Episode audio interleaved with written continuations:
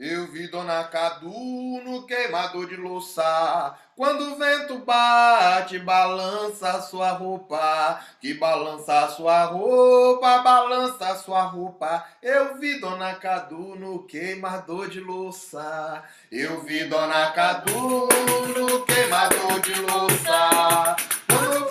Bate, balança sua roupa. Balança sua roupa, balança sua roupa. Eu vi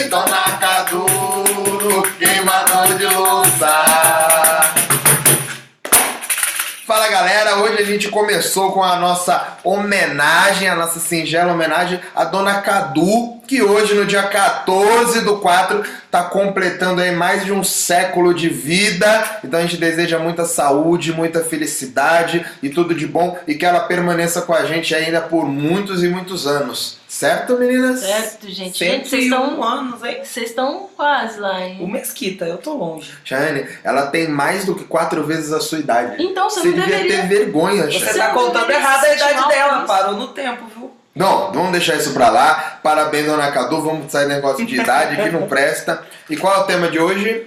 Bom, eu vim bem pertinho hoje aqui, né, pra perguntar.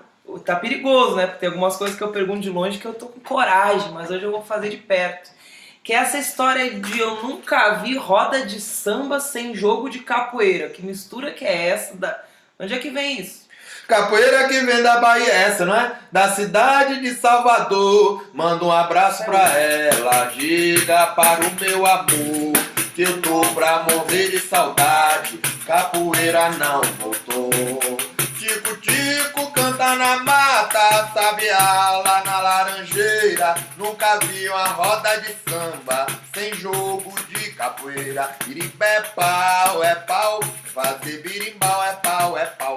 Birimbé é pau, é pau. Não conhece essa, não é? Eu conheço, mas eu quero entender essa associação. Qual parte aí. você quer entender? Não tem associação, né? Geralmente, quando a gente fazia as culturas populares na rua, você tinha as manifestações todas acontecendo ali juntos, né? Como diz o Mestre Ananias, ela é concreta, tudo ligado. É que essa música, especificamente, ela é mais nova. né? Ela vem bem depois, é uma música de capoeira. Eu bati no samba aqui porque a gente tá falando do samba, mas é uma música de capoeira que ela acabou contando isso, né? Eu nunca vi um, uma- um samba de roda, uma roda de samba sem o jogo de capoeira, porque era uma coisa naturalmente que acontecia, porque eram sempre as mesmas pessoas que faziam. Por que isso? Você consegue entender ou não?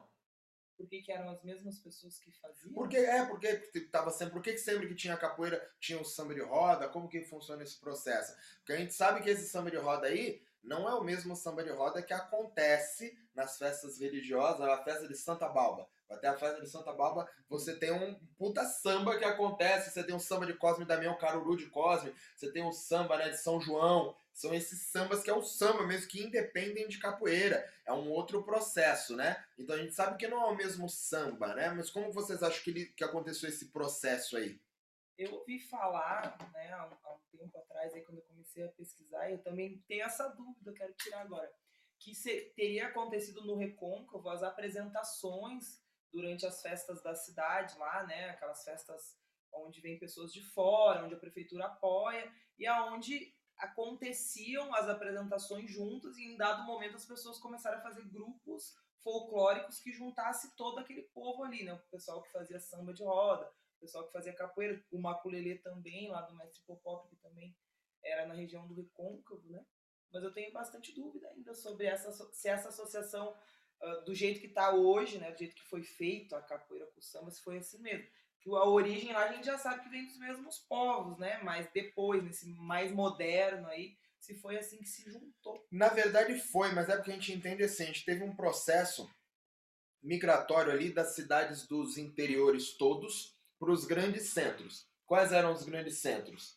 Cachoeira, Santo Amaro, correto? Por quê? Porque tinham os engenhos e depois Salvador, que seria o último ponto, né? Quando você vai para capital, vou para capital, vou para capital. Quando você vai para capital, você muda de vida. Você sobe na vida, agora você mora na capital, você não mora no interior. E esse foi um processo que aconteceu o tempo todo no Brasil, inclusive por isso tem muita gente do Nordeste morando em São Paulo, Rio de Janeiro, que vieram exatamente para vencer, mudar a vida. Né, numa ilusão de que aqui seria melhor do que lá, e, e talvez até tenha sido. Enfim, Acontece que esse processo, ele não acontece exatamente nesse ponto quando a prefeitura está apoiando, né? Isso foi uma coisa, uma formação nova, que é verdade sim, mas foi uma coisa que aconteceu posteriormente. Quando essa galera sai dos interiores, isso pós-abolição, né? A abolição foi em 88, e aí demorou um pouquinho pra galera ficar sabendo, e aí, sei lá, isso aconteceu quase 1900 quando essa gama grande de pessoas chegou nas cidades grandes, correto? Você tem até uma música de capoeira, das suas capoeiras lá, que fala Vim lá da ilha de Maré, pelas praias da Ribeira, pescador estivador, pras rodas de capoeira. Porque era o caminho mesmo que eles vinham traçando, né? Passando pelas cidades do Recôncavo para chegar em Salvador. Correto? Porque você não. Ou você vinha direto ou você batia em Cachoeira e, e, e Santo Amaro porque tem engenho, então tem trabalho, porque tem comércio. Uhum, é. né? E todo recôncavo, e do... todo recôncavo ali você tem essa coisa do, da estiva, não da estiva do porto, mas da estiva de comércio através dos próprios rios que você tem ali. Né? Antigamente o comércio no recôncavo acontecia muito mais pelos rios do que pelas estradas. Era muito mais rápido e muito mais fácil. Sim, sim. Né? Então você tinha sempre uma demanda grande de trabalho. Então era esse o processo. Quando eles chegaram na cidade grande, Salvador, por exemplo, é, você, tá, a gente está falando de uma galera que são descendentes de pessoas escravizadas, né, ou que era escravizado, que não tem, um, um, digamos assim, um emprego formal, uma profissão que você faça aquilo bem. E aí você começa a se virar com o que você tem. Eu vou servir de leão de chácara para fulano, eu vou trabalhar de servente de pedreiro para carregar qualquer coisa. O que precisar de mim, eu tô, tô fazendo aí. E aí eles entenderam que eles poderiam usar aquela mesma capoeira primitiva que se tinha atrás para gerar aquele sustento através de uma exibição corporal. Então eu faço ali, no, faço uma acrobacia com o corpo, a dança da morte, que o pé vem, eu vou saindo, a habilidade de destreza corporal. Isso junta público. E por isso foram colocados os instrumentos dentro. Para chamar mais atenção. Para chamar atenção. E aí você é obrigado a transformar aquela capoeira que tinha sido de sobrevivência em ritual. Ela vira um ritual. Por que um ritual? Porque ela começa a ter que ter sentidos que ela não tinha antes. Porque antes não fazia sentido ter sentido. O sentido de antes era só sobreviver. Sim. Qual que é o sentido? Se bem no mato aí, nego vem, sai, pula com os pés no peito, e é isso daí. Depois de um tempo, aquilo não faz mais sentido. Não dá pra sair dando os pés no peito dos outros. Então eu começo a fazer um ritual e a música chama a atenção das pessoas e reúne um grande número. Eu faço a minha destreza corporal, passo o pandeiro, tá feita a minha profissão. E muita gente sobreviveu disso durante muito tempo. Diga-se, né, as próprias gerações de capoeiristas do mercado modelo. Sim. Que passaram a vida inteira fazendo apresentações, e isso não é uma coisa indigna de maneira nenhuma. Quando eu estou falando que é uma coisa. Não é, não é ruim. É só o que é. É só o que Sim. aconteceu. E isso foi o que transformou a capoeira no que ela é hoje. Né? Então, naturalmente, quando eu faço isso, eu começo a preencher aquelas minhas apresentações. Então, acabou a capoeira, vamos fazer um samba agora. Samba é diferente. Põe a, o hum. turista pra olhar, põe a gringa pra sambar aqui com a gente. Põe, ah, é o samba, samba. E aí tudo samba, e os baianos samba junto com as baianas. E, Como é que e, é a baiana? Assim. e vai sambando e o samba acaba acontecendo. E eu passo o pandeiro de novo.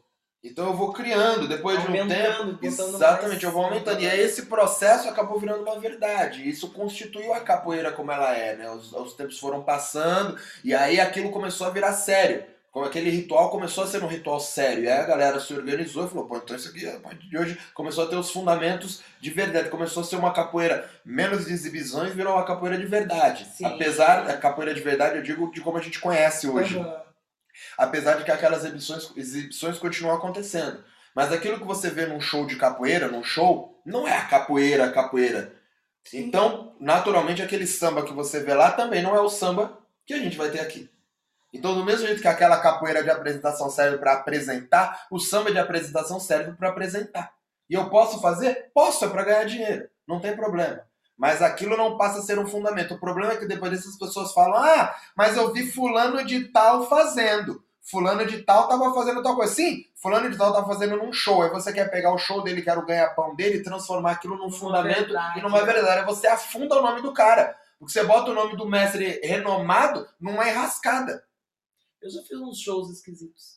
É você, Ah, você é Já esquisita, né? fiz, ainda bem que não deve ter filmado isso. Certeza que tem. Eu entendo ah, quem faz shows esquisitos. Então, acho que todo mundo que, que, que Já passou do, do meio-dia tem, tem um, do meio-dia na capoeira, gente. Todo mundo que passou do meio-dia tem um, um- um caminho de shows ali. Mas enfim, o que acontece? Esses processos começam a se construir. E eles aconteciam também em Cachoeira, aconteciam também em Santa Mara, aconteciam em todas as grandes cidades. Aconteceu no Rio de Janeiro, acontece em São Paulo até hoje. Sim. É que agora tá na pandemia, senão eu ia te levar ali pra ver um show. Você tem em Curitiba, que a- agora o mestre Conta Quinte que faleceu, né? Infelizmente, mas ele era um, um exímio, exímio artista de rua. É, De pulava cap- capoeirista, ele vai pular vara de faca. Então, o tudo. processo é o mesmo. Esse- esses caras aí são os caras que mantêm aquela capoeira antiga lá de trás. O mestre Lito, que foi lá na Praça da República, que apareceu que deu show, que você olha o cara de longe e parecia que... Também. É. Então, é uma galera que é diferente. Esses caras, eles são a herança dessa primeira leva de capoeiristas de capoeira como ritual que veio, desse pessoal de capoeira de rua. E aí tem em todo lugar. Você tem o próprio mestre Dunga na Praça 7, né, que ele tem essa capoeira mais folclórica. É um outro processo, e foi um dos primeiros, inclusive, a, a botar a capoeira lá na rua. Então você tem esse processo acontecendo em todo lugar. E o samba também. O problema é que a gente quer levar aquele samba de apresentação como um samba de ritual, um samba de fundamento. E ele não tem fundamento. Porque não foi feito para ter fundamento. É essa a questão. E aí a galera da capoeira acaba, não, porque o mestre Canjiquinha fez, o É. mestre Suassuna fez, o mestre Fulano fez, sim, mas o mestre Fulano fez para um show. Aí você, pô, ele fez várias coisas legais e você não fala. Aí a única coisa que ele pegou lá que você achou uma coisa que pode dar merda, você quer pegar no meio, botar tá de sacanagem. Então, de maneira nenhuma, esses caras que fizeram isso erraram. O, o, o problema tá no- na sensibilidade de quem olha. De quem reproduz, De, né? de quem não, de quem não tá olhando, na verdade, né? E de quem não reproduz. Porque a galera hoje tá querendo fazer disso um fundamento, não tá reproduzindo num show. Sim. Então são dois outra- processos. é, outra situação. A gente teve posteriormente isso, aí depois de 1930, o próprio Mestre Bimba. Que ele tinha a, a luta dele, né? A capoeira regional, que era uma luta, inclusive ele participou de eventos de Vale Tudo, os alunos dele participaram de lutas de Vale Tudo, inclusive aqui em São Paulo. Né, tem documento, eu tenho aí, inclusive. Eles vieram, lutaram, ganharam, no Pacaembu perderam, também faz parte. Então ele tinha o carro-chefe dele. Porém, eu acredito que isso não era o suficiente, financeiramente falando. E aí ele criou um show dele, que tinha, obviamente, a capoeira e ele tinha o samba e o maculelê. Tanto que ele foi para Santo Amaro se encontrar com o mestre Popó, que foi o criador do maculelê, para relembrar cantigas antigas. Porque, as, por que relembrar? Ah, então o mestre Bimba sabia? Não sabia, mas sabia. Porque ele era ogã de candomblé de caboclo. Então não é que ele era ogã de candomblé, ele era de candomblé de caboclo. E o mestre Popó, quando cantava o- o- os primeiros maculelês, eles eram feitos no Congo de Ouro e com cantigas de caboclo. Então você teve esse processo. Então ele foi até lá, colher, entender e trouxe pro show dele também. Então esse processo também aconteceu. Ah, você fala, ah, agora eu faço o show do o samba do mestre Bimba. Então você faz o samba do mestre Bimba, ok. Mas a gente está falando do samba que o mestre Bimba fazia e obviamente ele sabia, ou a gente está falando do show do mestre Bimba? Porque não tem como ser igual. Partindo do pressuposto, por exemplo, que é um samba de roda. Se você vai fazer um show num palco, você já não pode fazer uma roda, porque ninguém vai ver o que acontece dentro. Então já não é um samba de roda, é samba de meia-lua. E não tem problema nenhum, porque é uma apresentação. Só que ele passa a não fazer parte de um fundamento. Então, a- o que acontece é que a galera da capoeira começou a reproduzir isso. E aí o cara, o cara da capoeira, ele faz o quê? Ele bota o brimbal. Tá errado? Não. Eu tava fazendo a minha capoeira na rua, agora a gente tá virando pro samba. O que tá acontecendo? Eu tô com o birimbau, eu vou, o, É o que o, tem. o, o tambor faz o quê? Tá, tá, tum, tá, tá, tum, tá, tum, tum, tum. Eu vou fazer tititão, tititão, tititão, dom, dom, dom. Eu vou reproduzir aquilo. E não tá errado, porque eu tô parado no meio, eu tô em um show. Quem que fica parado no show? E aí, então, num show é melhor o cara não tocar berimbau e ficar parado porque é um show? Ou ele tem que tocar o samba no berimbau? Ele tem que tocar. Porque ele tá fazendo a apresentação dele para ganhar dinheiro. Se você quer fundamento, o problema é seu. Eu não falei para ninguém vir atrás de mim, eu tô ganhando meu dinheiro aqui. É uma outra coisa. Então, quando a gente olha desse jeito, acaba criticando os mestres que fizeram isso, a gente acaba se colocando numa posição cruel, né? E numa posição Ah, completamente confortável, né? A gente falando sobre eles sentados no sofá. Sim. É, eu acho que a ideia é a gente entender o, da onde veio e como que se tornou né, o, o que acontece agora. Porque, na verdade, o problema é esse, né? São situações diferentes, épocas diferentes, onde alguém ten- qualquer coisa que você tentar reproduzir de uma outra época, né, fora do contexto, vai dar errado, né? Sim. Então o contexto era outro, a situação era para a apresentação, era uma situação adversa. Não é, ah, não, isso é meu fundamento, é assim Sim. e tal. Que é o que o pessoal quer mais fácil, né? Olhou um vídeo, pum, peguei. Sim. Né? Já sei, já vou Ah, o mestre fazendo. fulano de tal fez. Não, o mestre fulano de tal fez um show, né? Ele não É, falou que aquilo era um ritual. é uma São- linha. Exatamente. Só que faz toda a diferença. Toda a né? diferença. E eu acho que pro exterior acabou indo muito, né? Eh, Se a gente jogar aí no YouTube, galera, joga aí samba de roda. Tem bastante coisa legal, mas também tem uns sambas bem, eh, assim, vamos chamar de exótico, né? Porque mistura ali um, um samba duro, ali um El Chan, com um samba do Rio de Janeiro na ponta do pé, fora do Brasil. O pessoal fazendo ali depois da capoeira com abadá, ou até de biquíni eu já vi. Né, rola, porque, claro, as passistas de escola de samba Ou têm uma seja, roupa, mas eu não seja- tô falando da escola de samba, falando de samba de roda. Ou seja, né? os caras estão fazendo merda mesmo. É, é melhor não fazer esta falar. merda, não faça esta merda, porque é uma merda. Tá fazendo porque você se presta. Você não tem que fazer. Então, se você quer fazer, aprenda a fazer e faça direito, né? E aí a galera começa a levar pro exterior esse, esse, papo de que Brasil é isso. Brasil não é isso, nunca foi. Se a galera que tá levando isso lá pra fora, levando como Brasil, volta pra casa, aprende como é em casa pra levar pra fora, porque tá todo mundo maluco. Como diz o mestre Nunes, todo mundo é malucado. que certo? dá uma sexualizada ali também, e é complicado, né? O Brasil já tem essa visão lá fora desse turismo sexual que rola e tal.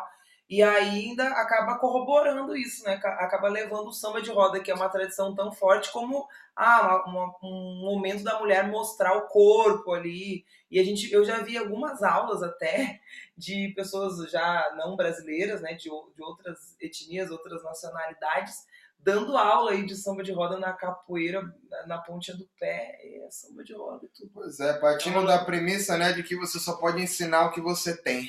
Que você não tem, você não pode. Bom, acho que é isso, né?